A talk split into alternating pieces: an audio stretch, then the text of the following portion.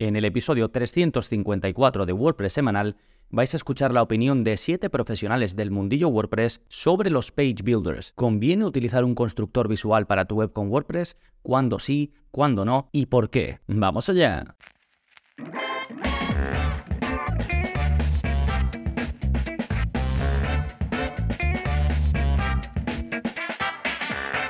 Hola, hola, soy Gonzalo Navarro y bienvenidos al episodio 354 de WordPress Semanal, el podcast en el que aprendes a crear y gestionar tus propias webs con WordPress en profundidad. Y hoy vais a aprender de siete grandes profesionales relacionados con el desarrollo, el diseño, la gestión, la optimización de páginas web con WordPress. Eh, vas a poder escuchar opiniones sobre el uso de los constructores visuales, un tema que tiene mucha chicha y sé que a muchos de vosotros os interesa. Y además lo vais a hacer de profesionales que saben de lo que habla. Vais a escuchar la opinión de desarrolladores full stack, vais a escuchar la opinión de especialistas en optimización del rendimiento de carga de velocidad web, vais a escuchar la opinión de profesionales involucrados en comunidades de WordPress, de personas que trabajan directamente para Automatic, es decir, en el propio proyecto de WordPress.org, y de personas que coordinan o llevan muchos proyectos a sus espaldas, ya sean como freelance o en su agencia o empresa. Y en un momentito vamos con ellos, que son los protagonistas de este episodio, pero antes vamos a poner un punto de partida, vamos a definir muy rápidamente qué es un page builder por si alguien no lo tiene claro. Básicamente un page builder, bueno, es en inglés lo que en español diríamos constructor visual y no es otra cosa que un plugin o un componente de un theme que tú tengas que te va a permitir estructurar y diseñar las páginas y los contenidos de tu web visualmente, colocando componentes a tu antojo, dándole estilos, dándole forma, básicamente una herramienta para plasmar un diseño en tu web sin utilizar código. Y desde un tiempo a esta parte, el propio WordPress trae también su propio editor visual. El editor que viene de forma nativa, el llamado Gutenberg, también te permite editar de forma visual los contenidos de tu web. Trae menos opciones por defecto que muchos de los constructores visuales que vais a escuchar en este episodio, pero se pueden ampliar sus funcionalidades con otras extensiones si es que lo necesitas. Y seguramente la gran diferencia que yo veo actualmente es el control que se tiene a nivel estructural, es decir, la posibilidad de implementar un diseño a nivel de toda la web, de la parte pues, de footer, cabecera, zonas que se escapen del propio contenido y que se está empezando a implementar con el Full Site Editing, que no es otra cosa que diseño global del sitio, diseño global de la web, pero que aún no está maduro, aún no está disponible como una característica madura ni tampoco demasiado extendida. Pero, sin duda, es el camino que lleva este editor. Bien, entonces, por un lado tenemos los page builders, los constructores que añadimos aparte, ya sea con un plugin o que viene preinstalado en un tema que añadas a tu web y por otro el editor nativo de WordPress que lo puedes eh, considerar ya constructor visual y si no lo consideras aún dentro de muy poco lo vas a considerar. Bien, hecha esta introducción vamos a escuchar la opinión de estos siete profesionales. David Perálvarez es diseñador y desarrollador WordPress especializado en creación de academias online y nos cuenta cómo él no usaría un builder externo pero con matices. ¿Qué tal Gonzalo? ¿Cómo estás? Un saludo a toda la familia de WordPress Semanal. Soy David Perálvarez de Silicon Valley y me gustaría compartir muy brevemente mi posicionamiento acerca de los page builders. Personalmente yo prefiero no usarlos y la verdad es que el, motivo principal por el que yo recomendaría no utilizarlos es porque hoy en día con el editor de bloques y con ciertas colecciones que otros plugins incluyen, no solo con los bloques nativos, se puede conseguir casi yo te diría el, 95% de lo que permite hacer un page builder. Y si además pues tienes la suerte de saber programar, ya te diría que puedes prescindir al, al 100%. Otro motivo es el clásico que se suele decir, que es que ensucian código. Y si bien es cierto que no todos eh, ensucian el código de la misma forma, es decir, que añaden 5.000 clases y 5.000 tags y un montón de estilos y de scripts que a priori no necesitarías para nada, sí que hay algunos que sí que lo hacen, ¿vale? Entonces yo recomendaría pues evitar su uso para no sobrecargar la página de código innecesario. Y finalmente, otro de mi posicionamiento por el cual estoy en contra es porque suelen saltarse a la torera los estándares de WordPress. Es decir, WordPress eh, promueve una forma de trabajar con el CMS o a nivel de programación con el framework y luego estos page builder en su mayoría pues se lo pasan por el forro y hacen un poco lo que les da la gana. Por eso yo diría que casi mejor si se puede, pues no utilizarlos. Pero por otro lado, tengo claro de que los page builders tienen su público, es decir, pues hay todo, toda la parte de implementadores WordPress, yo soy desarrollador en mi caso, pero es normal que, se utilice para, por ejemplo, crear landing pages. Yo jamás diría que una landing page se haga programada con código porque no tiene ningún sentido. Y en ese caso, pues puedo entender que si alguien no está acostumbrado o acostumbrada a utilizar los bloques, pues utilice un page builder. Sea como sea, yo creo que dentro de WordPress hay espacio para absolutamente todos y esa es la magia de WordPress. Así que si quieres utilizar un page builder, hazlo y yo por mi parte seguiré sin usarlos y te recomiendo que al menos te familiarices un poco con todo el tema de los bloques, que verás que es muy fácil de aprender y en breves seguramente tú también prescindirás de un page builder. Un abrazo a todos. Marta Torres, desarrolladora full stack especializada en WordPress, y estas son sus razones por las que no elegiría utilizar un plugin de Page Builder. Buenas, soy Marta Torre, soy desarrolladora web y me, quiero posicionar en este asunto bastante en contra de los maquetadores visuales. Es verdad que depende del usuario del que lo use, pero este tipo de maquetadores visuales, eh, o sea, yo, soy muy partidaria de, utilizar el editor de bloques que es algo nativo, que viene con WordPress ya incorporado y creo que, que da muchas ventajas hacia, hacia estos maquetadores visuales, ¿vale? Em, sí que es verdad que los maquetadores visuales están eh, creados o hechos, según mi punto de vista, para un tipo de usuarios concreto, entonces no se puede comparar eh, un tipo de usuario con, conmigo como desarrolladora, por ejemplo, ¿vale? Pero sí que es verdad que, hay que intentar hacer las cosas un poco bien, ¿vale? Eh, estos, estos maquetadores visuales no respetan para nada el, los estándares de, desarrollo de software. Eh, a, nivel de rendimiento, aunque digan que sí que se puede eh, optimizar Elementor o que se puede optimizar Divi o se puede optimizar no sé qué, tienes que hacer un esfuerzo extra. Eh, eso es decir, que un esfuerzo extra requiere tiempo y dinero siempre. si ya tenemos algo nativo, ¿por qué vamos a, a, extender una cosa que ya la tenemos incorporada en el propio core de WordPress, no?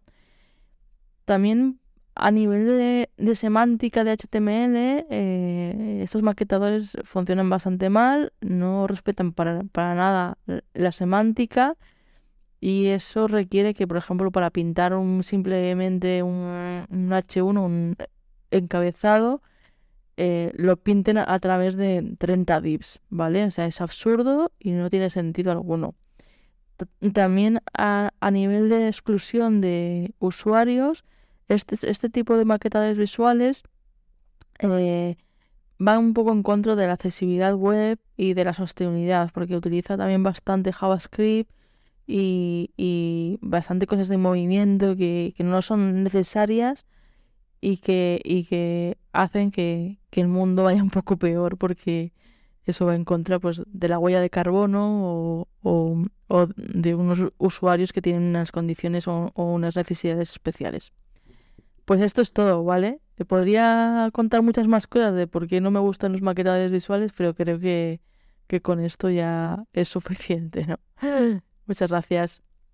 Raúl González es especialista en optimización de webs WordPress para que tengan el mejor rendimiento de carga posible, y desde ese punto de vista nos analiza el mundillo de los constructores visuales. Hola Gonzalo, muchas gracias por invitarme a tu podcast.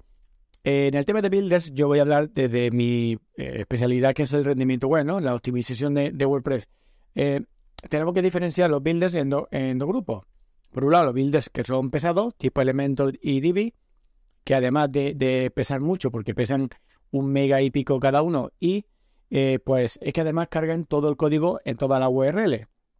Después tenemos otro tipo de builders, tipo Gutenberg, bueno, que con un plugin de bloques, tipo Spectra o Cadence, o incluso otro tipo de, de builder como eh, Oxygen, ¿no? Que con este pues podemos crear toda la web desde cero, ¿no? Con, con él. En fin, eh, la ventaja de estos últimos es que solo cargan el código de los bloques que se usan, con lo cual pues son mucho más ligeros que, ¿no? que Divi y Elementor.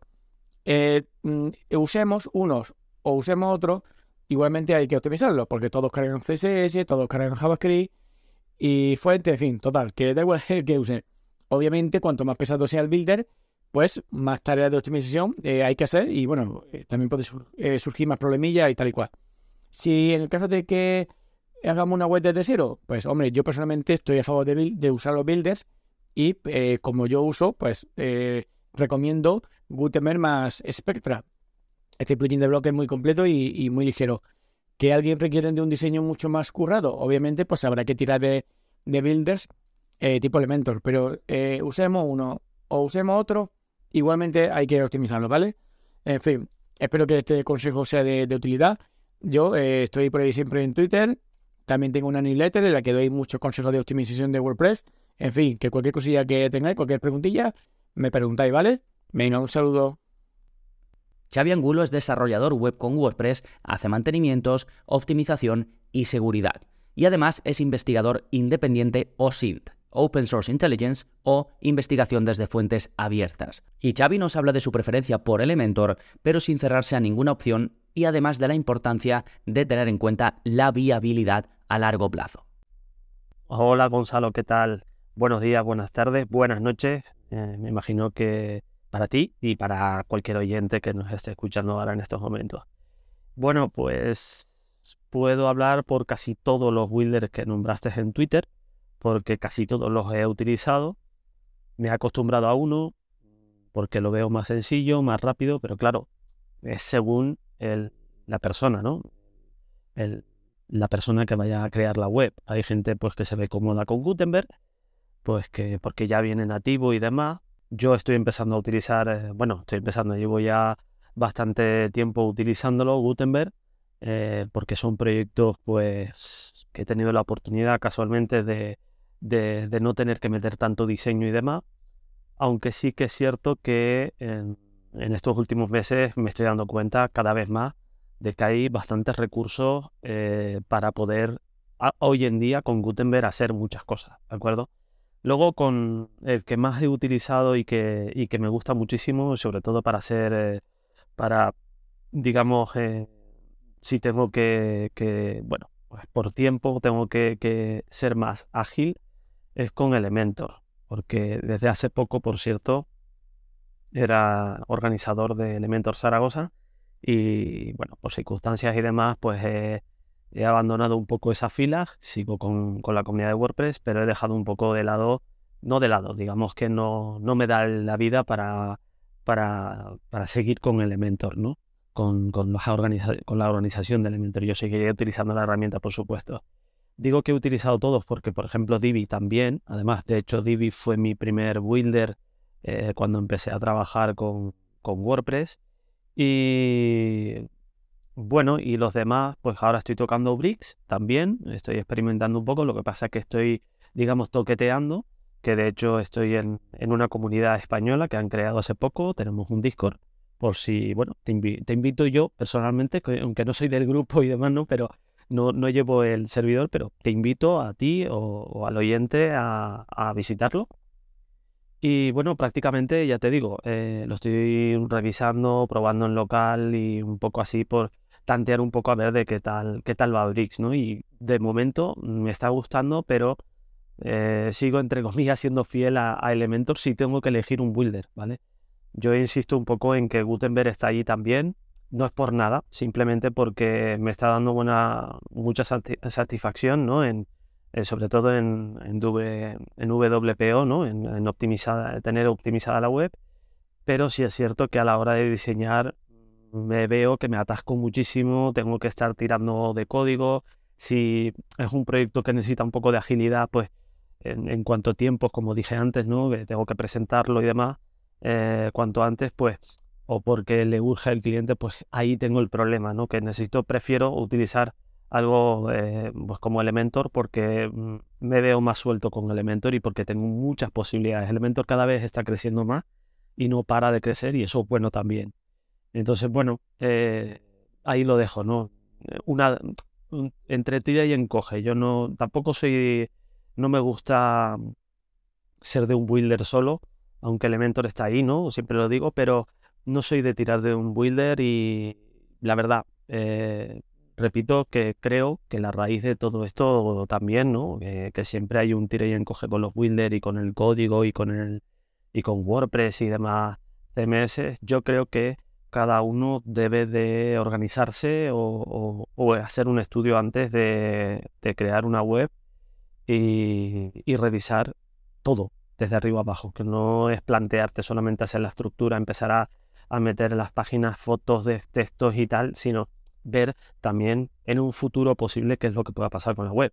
Porque a lo mejor el cliente pues no quiere proseguir o tú no quieres proseguir con tu proyecto llevando un mantenimiento, sino olvidarte un poco de, eso, aunque es un error, ¿no? Pero bueno, está feo que lo diga yo, que llevo mantenimiento, entonces, pero bueno, hay, hay proyectos pues que, no hay que dejarlas a la deriva, ¿no? Como los barcos. En un futuro hay que tener en cuenta que si a lo mejor, pues supongamos por H por B, cierra esa compañía de, de Wilder, no siguen desarrollando como pasó hace poco, lo vi con King Composer, hace unos años que dejaron de seguir desarrollándolo y todos esos proyectos pues se han quedado entre comillas tirados, ¿no? que, necesitan otra vez rehacer toda su web con otro Wilder o, o incluso con Gutenberg. Entonces, quiero decir, esa es mi opinión, ¿vale? Que, hay que revisar un poco, también es algo que no, no podemos esperar, no sabemos qué puede pasar con un Wilder en, a la hora de, saber si el desarrollador sigue o no, pero pasa igual con WordPress, que sigue ahí, por supuesto, que tiene un, una cota de, de internet bastante cogido, ¿no? Por el tema de que es más sencillo, la curva de aprendizaje es más rápida, ¿no? Pero claro, eh, puede ocurrir que ocurra algo grave eh, dentro del desarrollo, o sea, es algo que no podemos prever, ¿no? Entonces, no sé, hacer un pequeño estudio de mirar primero antes de comenzar a, crear páginas web con, con un builder y ver lo que está pasando y qué, mm, actualizaciones están haciendo también, ¿vale? Igual digo Builder como con cualquier plantilla o, plugin, ¿vale? Bueno, eh, no sé, espero haberte respondido a lo que quería comentarte. Un placer, por supuesto, participar contigo. Ya sabes que llevo mucho tiempo que te sigo y tu podcast sobre todo. O sea que un abrazo fuerte y nada, nos vemos por tus cursos. Hasta luego. Álvaro Gómez trabaja desde hace 15 años con WordPress, primero por su cuenta y desde hace 4 para Automatic. Actualmente es voluntario full-time del proyecto WordPress.org con Automatic como su sponsor. Así que Álvaro nos explica desde dentro por qué considera que el editor de Gutenberg es presente y futuro. Hey, hola Gonzalo, ¿qué tal? Estábamos hablando por Twitter de mm, editores visuales y me dijiste a ver si te podía grabar un audio de por qué yo había mencionado Gutenberg y aquí voy.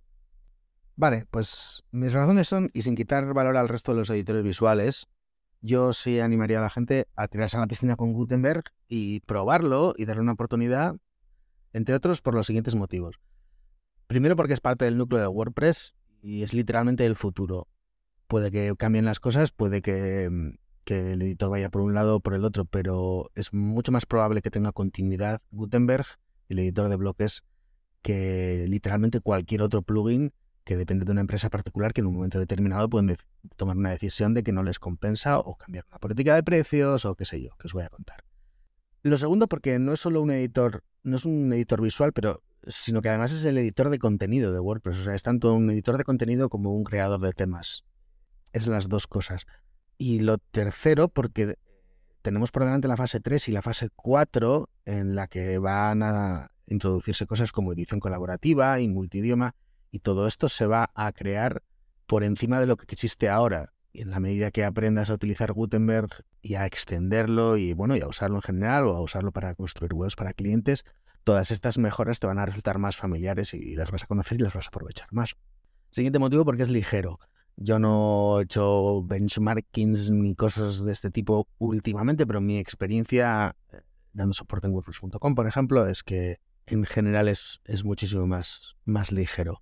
Eh, lo siguiente que está relacionado también es por la integridad de la forma en la que se guardan los datos. Esto se ha mejorado mucho en el caso de los editores visuales que antiguamente tiraban de shortcodes y si lo desactivabas, pues quedaba bastante, bastante terrible el contenido. Me consta que esto ya no es así, pero es que en el caso de Gutenberg literalmente estás utilizando etiquetas HTML y comentarios HTML, así que incluso en el caso de que tuvieras que exportar ese contenido a cualquier otro CMS o servirlo tal cual en un momento dado, es perfectamente interpretable y aprovechable. O sea que integridad de datos. el siguiente motivo es porque al ser un estándar existen miles de bloques, bloques que se pueden usar. Si tú utilizas un editor visual concreto y y estás buscando un bloque, un widget, una funcionalidad determinada y no está disponible para ese editor, pues, pues te quedas atascado. En el caso de Gutenberg, pues existen bloques para cualquier cosa y en el peor de los casos siempre lo puedes construir tú.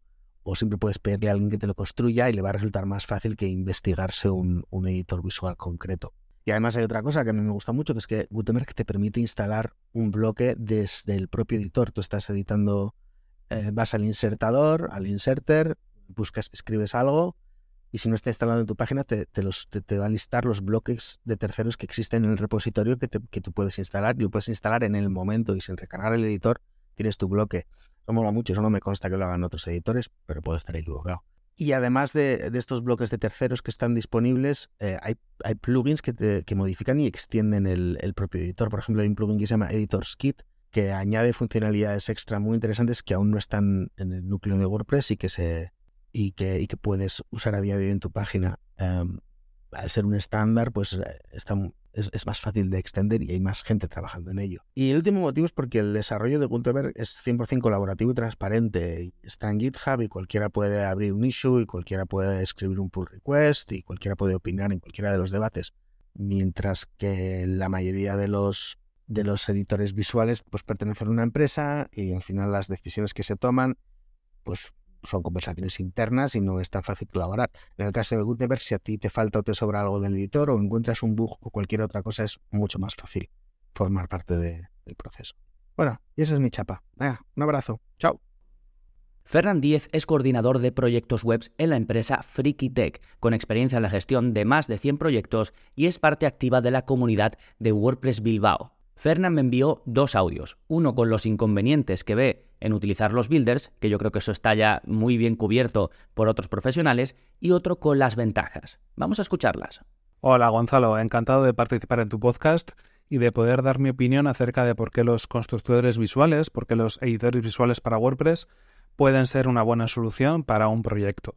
En primer lugar, yo creo que nos permiten conseguir resultados profesionales o aparentemente profesionales a cualquier persona sin que tenga realmente demasiados conocimientos en diseño web, en desarrollo web, en maquetación y yo creo que de esta manera permite a que, y va un poco alineado con, con, la, con la mentalidad de WordPress o con el espíritu de WordPress de que cualquier persona pueda crear su página web y en este caso pueda crear su página web con una apariencia profesional. Yo creo que es importante democratizar el acceso a ese contenido y el acceso a, a esos resultados a todo el mundo y es parte de, la gracia de WordPress también. Eh, por otro lado, eh, existe un ecosistema de plugins, add-ons, hay foros de soporte, hay tutoriales, hay incluso meetups y grupos de apoyo de estos eh, editores visuales que permiten que si me encuentro, por ejemplo, en el mantenimiento de una página, pueda tener recursos en Internet o personas incluso que me puedan ayudar, donde poder consultar, donde poder tener información. Es decir, existe también una comunidad de apoyo y existe mucha información documentada para poder hacer ciertas cosas, para poder solucionar ciertos problemas y creo que a nivel de soporte es algo que, está cubierto. Con una programación a medida, por ejemplo, pues si no somos programadores y nos encontramos eh, con el mantenimiento de una página web que, está hecha desde cero a medida, pues si hay algún problema es verdad que igual nos va a costar más poder llegar a la solución. Y por último, eh, creo que de cara a, profesionales del sector, a, un desarrollador, a un maquetador, a un diseñador, a una diseñadora eh, o una agencia, permite que algunos proyectos puedan llegar a ser rentables. Porque es verdad que trabajar en determinados proyectos con una programación hecha a medida, con una programación desde cero o con elementos muy personalizados, requiere de muchas horas de trabajo y a veces el presupuesto que está sobre la mesa no lo puede cubrir y tenemos una necesidad de que realmente el trabajo esté hecho. Hay que pensar que al final, en ocasiones, una web no es más que un canal para hacer otras cosas, para vender más, para comunicarse mejor, para tener un mayor reconocimiento de marca y en el fondo igual hay otras fases del proyecto posteriores como una campaña de publicidad por ejemplo que son incluso más importantes que el hecho de que una web esté construida de una manera o de otra así que creo que es interesante tener un poco perspectiva verlo desde arriba y ver todas las posibles ventajas que nos puede ofrecer trabajar con este tipo de, herramientas. Silvia Suria es CTO de Esencial Sistemas SL, domadora de plataformas de comercio electrónico y otros dragones, y nos va a explicar por qué usa Gantry como framework y constructor visual para sus proyectos, y por qué deberías usarlo tú también. Gantry fue en mi caso la, elección ganadora después de estudiar mm, varios frameworks del mercado, los más importantes, ¿vale? En ese, en ese momento. Durante seis meses estuve probando, pues, no sé, Divi, Bakery y otros muchos, hasta que me quedé con, con él, ¿no? Las razones eh, que yo estuve barajando no solamente fueron la facilidad de uso, la curva de aprendizaje pequeña en comparación con otros del mercado, sino que también ganó de largo, por ejemplo, que es muy liviano a la hora de cargar en el frontal, su, versatilidad, su facilidad a la hora de ampliarlo con secciones nuevas, la facilidad que te da para trabajar con elementos externos como sliders o cualquier otro, ¿no? Y la capacidad que, te da para, por ejemplo, pues meter shortcodes, código PHP, código Twig, HTML. Eh, en, el momento en el que yo empecé a trabajar, por ejemplo, con Gantry, no se podían poner los widgets en cualquier sitio, solamente en, la, en las zonas reservadas a widgets. Pues Gantry en ese momento me, me, permitió el poner el widget donde yo quisiera, ¿vale? Y bueno, todo esto fue antes de que WordPress sacara Gutenberg, con lo que yo podía hacer lo que ahora nos permite hacer Gutenberg sin tenerlo, ¿vale? Y además restringiendo mucho más y sacando mucho más lo, que era el, trabajo de, un maquetador que el trabajo de un programador y el trabajo de, un copywriter. Por si todo esto fuera poco, eh, una vez que has aprendido a, utilizarlo, pues te das cuenta de que puedes también utilizarlo con los mismos conocimientos en un Joomla. Entonces no necesitas aprender a utilizar un framework para WordPress y otro para, para Joomla yo, en mi caso, yo trabajo muchísimo más con WordPress que con Joomla. Eh, pues cada 50 WordPress que toco, a lo mejor toco un Joomla y me daba un montón de coraje él para un Joomla que, que tenía que, que, hacerle algo de, de, diseño o lo que sea, vamos, más que de diseño de, de, implantar una, una, plantilla, pues tener que aprender lo que necesitaba para implantarlo en Joomla. ¿no? Con Gantry pues se ha acabado porque los mismos conceptos sirven para uno que para otro. Aparte de todo esto, Gantry es open source, con lo cual es eh, algo a tener también en cuenta y, darle un, positivo más, ¿no?